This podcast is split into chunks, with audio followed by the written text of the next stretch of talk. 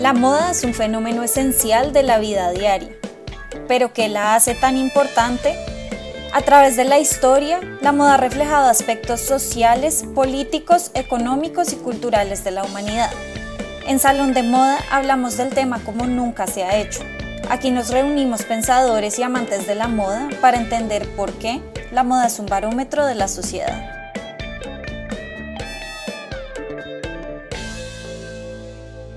Hola, soy Melissa Zuleta Bandera. Bienvenidos a un nuevo Salón de Moda. Hoy me acompañan Laura Beltrán Rubio, Sandra Mati García Rada y Jennifer Varela para hablar nuevamente de un tema coyuntural que nos genera muchas inquietudes. Hace algunas semanas la industria de la moda colombiana conoció el proyecto Vístete de Colombia. Es una iniciativa que busca agrupar a los diseñadores nacionales e incentivar la compra del producto nacional aunque en el camino nos ha dejado inquietudes sobre las dinámicas que ha generado, entre ellas perpetuar la imagen de algunos pocos privilegiados por el grueso de la mayoría. La idea nació desde la marca Pink Philosophy, de Adriana Arboleda y Joana Ortiz, pero agrupa a más de 300 marcas colombianas, de acuerdo con la información de la campaña, y ha generado desde camisetas hasta hashtags en redes sociales, pasando por una que otra controversia. Pero ¿de dónde vienen estas iniciativas de apoyo a la moda nacional? ¿Son inofensivas o hay espacio para problematizarlas? Estas son algunas de las preguntas que nos hicimos al conseguir este episodio. Pero primero lo primero, hay que dejar en claro una noción que se relaciona íntimamente con este tipo de proyectos y de la que Jen nos va a contar más. Cuando analizamos estas iniciativas, lo primero que hay que tener en cuenta es el concepto de identidad que siempre va amarrado a ellas. Al invitar a comprar nacional, prácticamente estamos invitando a comprar al país. Y siempre por ahí hay una o que otra palabra que nos relaciona toda la situación con eso. En este caso, Vístete de Colombia. Hemos tenido otras iniciativas que vamos a analizar más tarde. Pero sobre esto, Susan Kaiser, que es profesora de estudios culturales y una de las autoras más prolíficas y que más leemos en los estudios de moda y que además fue pilar de lo que fue mi tesis en esa sección, nos habla mucho de ese concepto de identidad amarrado a las prácticas del vestir y nos dice que el vestido, el vestido que nosotros entendemos como nacional o, y esto entre comillas muy selectas, representativo, nos ayuda a crear un sentido de conexión, un lazo con ese lugar donde nacimos. En este caso particular, aunque no estamos hablando necesariamente de vestido tradicional, los diseñadores o colectivos de diseñadores usan esa identidad para apelar a la conexión con la gente, a esa emoción y así motivar la compra de una manera emocional. Esto no es una práctica nueva y menos si lo hablamos en el contexto colombiano. Esa idea del vestido típico de distintos lugares del mundo es una que ha rondado a lo largo de la historia y que ha tenido varias iteraciones. Para comenzar, vale la pena resaltar la idea del vestido tradicional que menciona Jen. Con frecuencia entendemos este vestido entre comillas tradicional e insisto en las comillas como aquel que usan los miembros de una comunidad específica y que permanece estático durante largos periodos de tiempo. De esta forma se entiende como un fenómeno completamente distinto a la moda. Pero las antropólogas como Joan Eicher y Bárbara Zumberg nos han recordado que incluso en las comunidades antiguas, y esto en Latinoamérica incluye las comunidades precolombinas, vieron cambios relacionados con el vestir a lo largo de su historia. No es que el vestido haya sido estático y permanecido así por los siglos de los siglos. Es la perspectiva hegemónica eurocéntrica la que nos ha hecho pensar que hay ciertas tradiciones que sí son estáticas y que se han quedado estancadas en el tiempo. Aquí quisiera además resaltar la idea de las tradiciones inventadas que discutió el historiador Eric Hobsbawm. Y es que muchas de las llamadas tradiciones que nosotros consideramos ancestrales realmente son mucho más recientes de lo que parecen y por lo general son el resultado de movimientos nacionalistas que tienen poco más de dos siglos. En el caso específico de Latinoamérica, estos discursos se dieron hacia mediados del siglo XIX, es decir, tienen realmente menos de 200 años.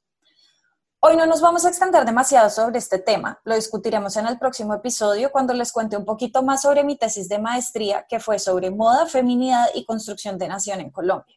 Pero sí quisiera dejar un planteamiento básico para la discusión de hoy, y es la idea de que el llamado vestido nacional es una construcción que nos hemos inventado como sociedad, que por lo general está pensada desde una perspectiva reductiva y que busca resaltar solamente ciertas características por encima de todas las demás Aquí se abre entonces la pregunta de cuáles son estas características predominantes, quién las escoge y cómo se representan. Como ya hemos mencionado en episodios anteriores, cuando hablamos de moda en Latinoamérica, hay una conexión muy fuerte entre la identidad de las marcas y la producción artesanal.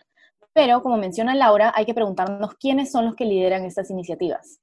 En la moda nacional, las voces que resaltan son generalmente las voces de los diseñadores más conocidos, y son ellos los que lideran y crean estos mensajes. Y aquí quiero recalcar que, aunque hemos empezado hablando de Colombia, esto es algo que también pasa en Perú y estoy segura que también en otros países de Latinoamérica. Entonces, esa conexión tan fuerte entre la moda nacional y la producción artesanal y las técnicas ancestrales no ha sido creada en realidad por las comunidades indígenas. Este es un discurso creado por los grandes nombres de la industria de la moda local. Y aquí me gustaría hacerles una pregunta. Si hablamos de marcas y diseñadores que trabajan con estas comunidades, ¿cuántas veces han escuchado a los propios artesanos hablar de sus productos, su arte o sus técnicas? o cuántas veces identifican estas marcas a las comunidades con las que trabajan, más allá de incluir una foto con una descripción general. Yo creo que no podemos decir nunca, pero pienso que encontrar ejemplos no es tan fácil como uno piensa. Y esto me lleva nuevamente a la idea que Laura acaba de mencionar sobre las tradiciones inventadas. La industria de la moda latinoamericana toma los llamados saberes ancestrales de las comunidades indígenas como la esencia de sus países, pero esta idea es mucho más reciente. Y aquí quiero hablar específicamente de Perú, porque es el enfoque de mi propia investigación y es lo que mejor conozco. José Carlos Mariátegui, que fue un académico peruano, explicó que este reconocimiento de la cultura precolombina peruana como parte de la esencia del país se dio a inicios del siglo XX y que antes de eso no se consideraba como parte de la llamada tradición peruana y cuenta que hasta ese momento lo que sí se consideraba como parte de esta tradición era la época colonial y la cultura española. Entonces, él insistió en reconocer las múltiples tradiciones y legados que existen dentro del Perú, empezando, por supuesto, por lo indígena y lo español, pero también por la tradición afroperuana, de lo que casi no se habla. Y a esto yo también agregaría la tradición asiática, ya que hubo una gran migración asiática hacia Perú durante el siglo XX. Entonces, Mariátegui, y ya como última idea, propuso ver estas tradiciones no como legado estático, sino como tradiciones que están en constante evolución. Y aquí solo un paréntesis, pero es necesario mencionar que esta interacción de culturas siempre está mediada por relaciones de poder y que no es una mezcla de distintos elementos y nada más. Los elementos culturales que terminan predominando, por lo general, van a ser los de la cultura que está en el poder. Las cuatro hemos hecho trabajos de investigación que en mayor o menor medida tocan temas de identidad nacional a través de la moda y nos hemos encontrado con esos imaginarios que configuran la identidad nacional de un país o una región para sus propios habitantes o hacia públicos externos. Y si algo hemos aprendido a través de nuestro trabajo académico es que algunos de esos imaginarios surgen a partir de este tipo de iniciativas de fomento de la moda nacional. Pero es justo preguntarse entonces exactamente qué viene siendo la moda nacional qué es lo que determina que un estilo, unas formas, unas siluetas o unos colores, incluso unas técnicas, sean considerados estandartes de la moda de una ciudad, de un país o de un continente. Uno se cuestiona tanto cómo se dan esos procesos como también por qué se dan, es decir, bajo cuáles motivaciones. Y de esos imaginarios de moda o estandartes, como tú lo llamas, Meli, siempre terminan predominando los que la mayoría en su gusto, y este es otro término que vamos a poner entre comillas muy, muy específicas, considera aceptable. Entonces, en estas iniciativas, esos son los gustos y las estéticas que se terminan privilegiando, como dice Laura.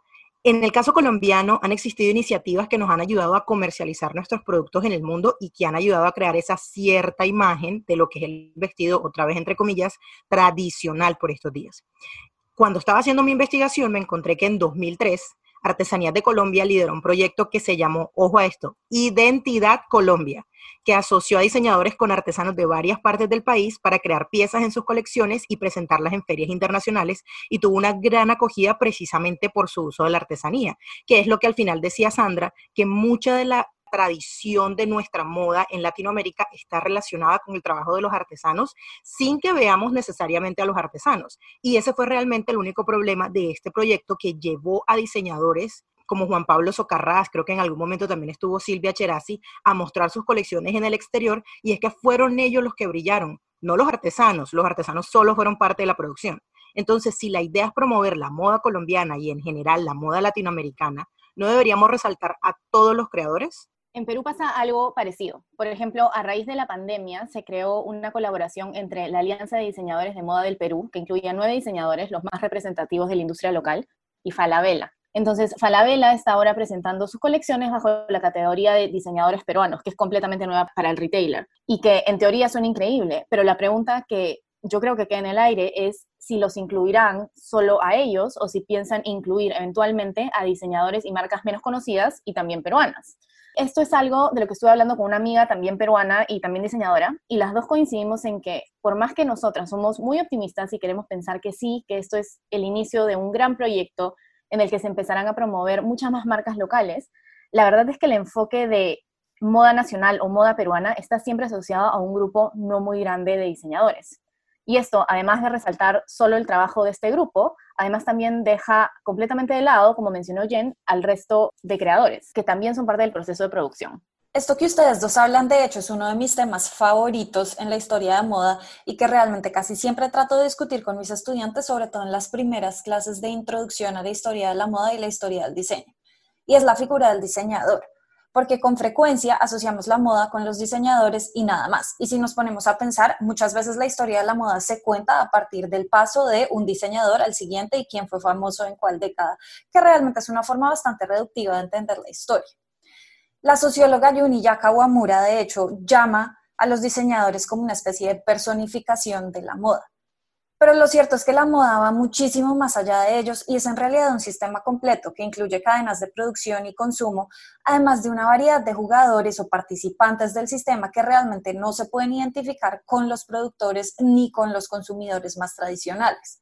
Entonces, al enfocarnos solamente en la figura del diseñador, ya estamos excluyendo de entrada a un montón de personas que participan en el sistema moda. Y precisamente hablando de exclusión, este no es el único grupo que se queda por fuera del discurso del fomento de la moda nacional. Además de la enorme cantidad de personas involucradas en el proceso de creación que se vuelven invisibles por la sombra del diseñador, estas dinámicas no tienen en cuenta para nada al grueso del público por la sencilla razón de que la mayoría de la población, ya sea en Colombia, en Perú o en el resto de Latinoamérica, no tiene cómo pagar estas prendas. Y no es que los diseñadores y marcas deban regalar su trabajo, no, para nada. Su trabajo vale y vale mucho solo que no se puede desconocer que el rango de precio de una prenda premium o de diseñador solo está al alcance de una población específica de clase alta con un gran poder adquisitivo. Y entonces, ¿dónde queda el resto? ¿Qué oferta hay para todos los demás? ¿O es que nadie más tiene derecho a vestir ropa que lleve orgullosamente el sello de moda nacional? Otra cosa que a mí me parece súper problemática es la especie de disyunción que hay entre el estereotipo del vestido tradicional y la moda nacional. Con frecuencia vemos que los creativos explotan los estereotipos cuando les conviene para vender una imagen exotizada en el exterior. Jen ya ha hablado de esto en otros episodios anteriores, pero es una idea sobre la cual debemos seguir reflexionando e insistiendo. Otra cosa que pasa es que en la moda latinoamericana, por ejemplo, el objetivo suele ser vender en el exterior. Con frecuencia igualamos el éxito de un diseñador latino con el que haya llegado a la Semana de la Moda de París o que vendan sus colecciones en gigantes globales del retail. Y no es que esto esté mal, pero yo me pregunto qué pasaría si buscáramos fortalecer el sistema moda colombiano o hasta el latino a través de intentar conectar de verdad con nuestro propio mercado y nuestros propios consumidores. Yo creo que esto no solo mejoraría la parte creativa de la moda y exaltaría el talento de todos esos pequeños diseñadores que nunca vemos, sino que además podría llegar a ser un impulso grandísimo para la economía del país y de la región. Y aunque este no es el tema de hoy, no podemos olvidar que la moda se ha puesto de moda en Colombia y en Latinoamérica en las últimas décadas precisamente por lo importante que es como motor de la economía nacional y regional. Y aquí hay que agregar, como siempre, como lo dijimos ya en el episodio pasado, que esto no es un ataque, para nada. A nosotros nos encanta que pasen este tipo de cosas porque nos ayuda a seguir comentando sobre el tema, pero también hay que hacer crítica para no repetir los mismos errores del pasado porque los estamos viendo. Por ejemplo, en el caso específico de Vístete de Colombia, que es una campaña liderada, como ya dijimos, por Adriana Arboleda, hay voces que se han unido y que son bien conocidas. María Luisa Ortiz, Rocío Arias Hoffman, Andrés Oyuela y hay muchos más. Y aunque estoy segura de que sus intenciones son completamente loables, siento que estamos cayendo en el mismo tema, hablar de moda desde las mismas perspectivas.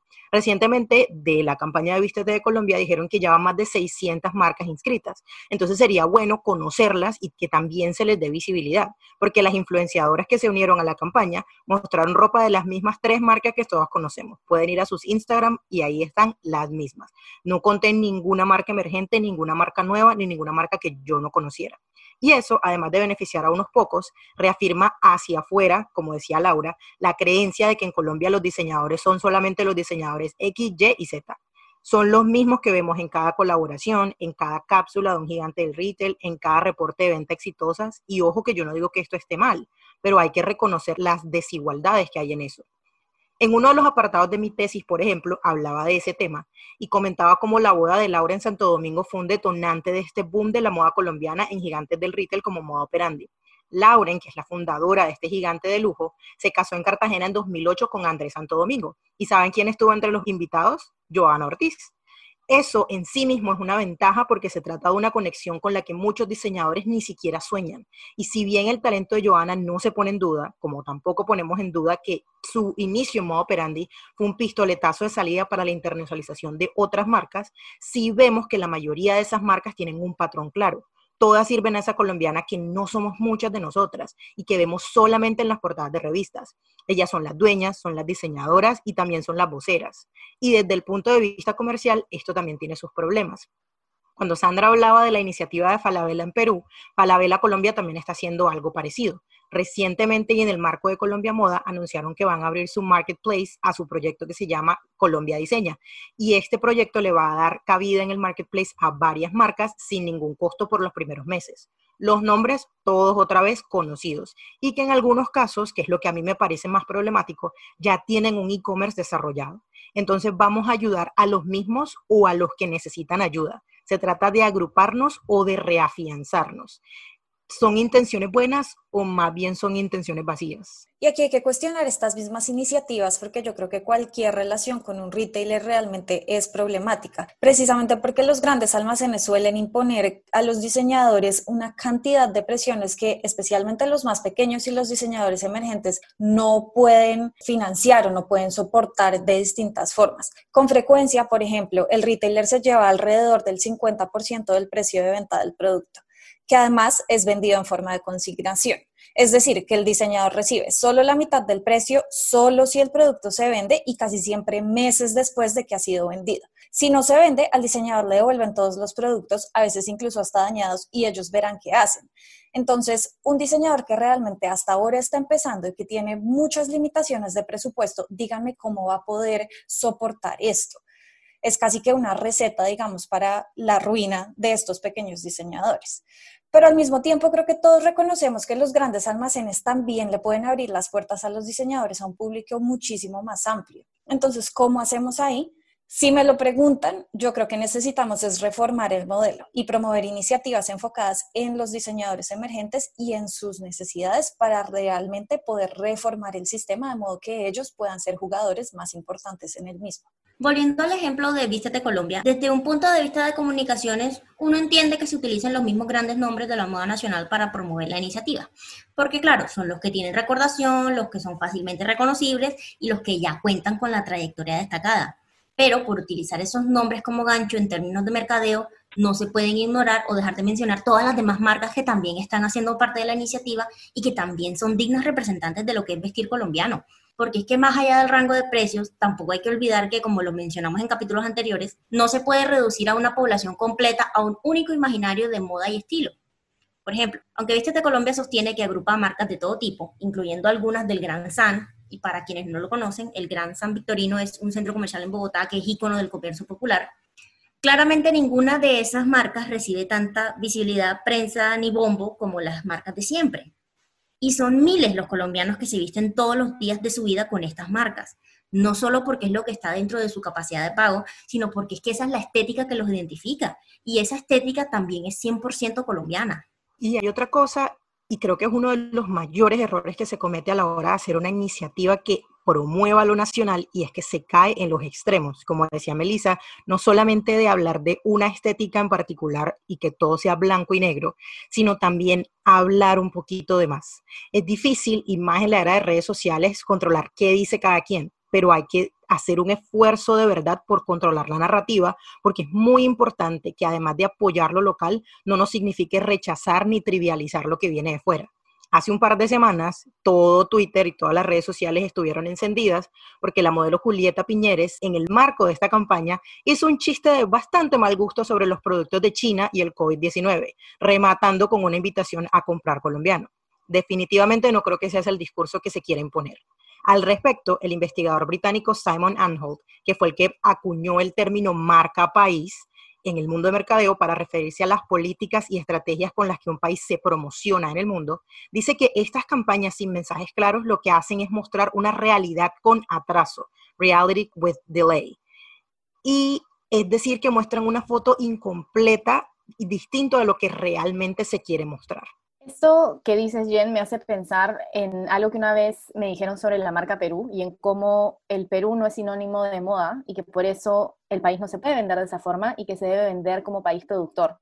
Y aunque pienso que por ese lado se puede seguir creciendo y se puede seguir formando una imagen más fuerte en la industria de la moda global, no estoy 100% de acuerdo porque por otro lado hay muchos diseñadores y marcas vendiendo moda y construyendo una identidad nacional. Entonces, ¿cómo se puede hacer eso si el mensaje que vende el país es que la moda nacional no existe? Entonces ahí encaja perfecto lo que acaba de explicar Jenny, cómo las campañas sin mensajes claros muestran una imagen incompleta. Y pienso que la industria de la moda peruana está luchando, por decirlo de alguna forma, contra esa idea de la forma más común que se conoce en la historia de la moda y que Laura también ya mencionó, que es a través de la selección de ciertos diseñadores como los representantes de la moda nacional. Y aunque esta es una gran iniciativa, es también bastante problemática porque, como ya hemos visto, deja a muchas otras personas fuera de este discurso y personas que también son parte del sistema moda. Entonces, ¿se pueden crear este tipo de iniciativas de las que hemos estado hablando hoy sin caer en los mismos errores del pasado? Yo creo que sí, pero también pienso que se tiene que ser consciente y se debe estar dispuesto a autocriticarse y también a recibir críticas. Y de la forma como siempre insistimos, la crítica constructiva y la crítica como una forma de mejorar, la crítica no para menospreciar trabajos de otros. Y creo también que un punto importante para mencionar, ya para cerrar mi conclusión, es que no está mal enfocarse en una sola cosa porque a veces menos es más. Y yo creo que es mejor escoger algo específico que se quiera trabajar y hacerlo bien en vez de pretender ser perfectos e intentar cubrir absolutamente todo, porque como ya hemos visto, a veces si se intenta abarcar mucho, las intenciones pueden quedar en el aire. A modo de conclusión, yo quisiera insistir en la idea de la autocrítica y de la crítica constructiva que han mencionado Jenny y Sandra. Está bien tratar de repetir estrategias, ideas que hemos visto que han funcionado o tratar de aplicar ideas que vemos por fuera a nuestros contextos. Pero creo que también es necesario hacernos las preguntas difíciles sobre todo lo que está fallando y sobre cómo podemos mejorar. Y si nosotros mismos no encontramos las respuestas, a veces también es bueno buscar retroalimentación externa.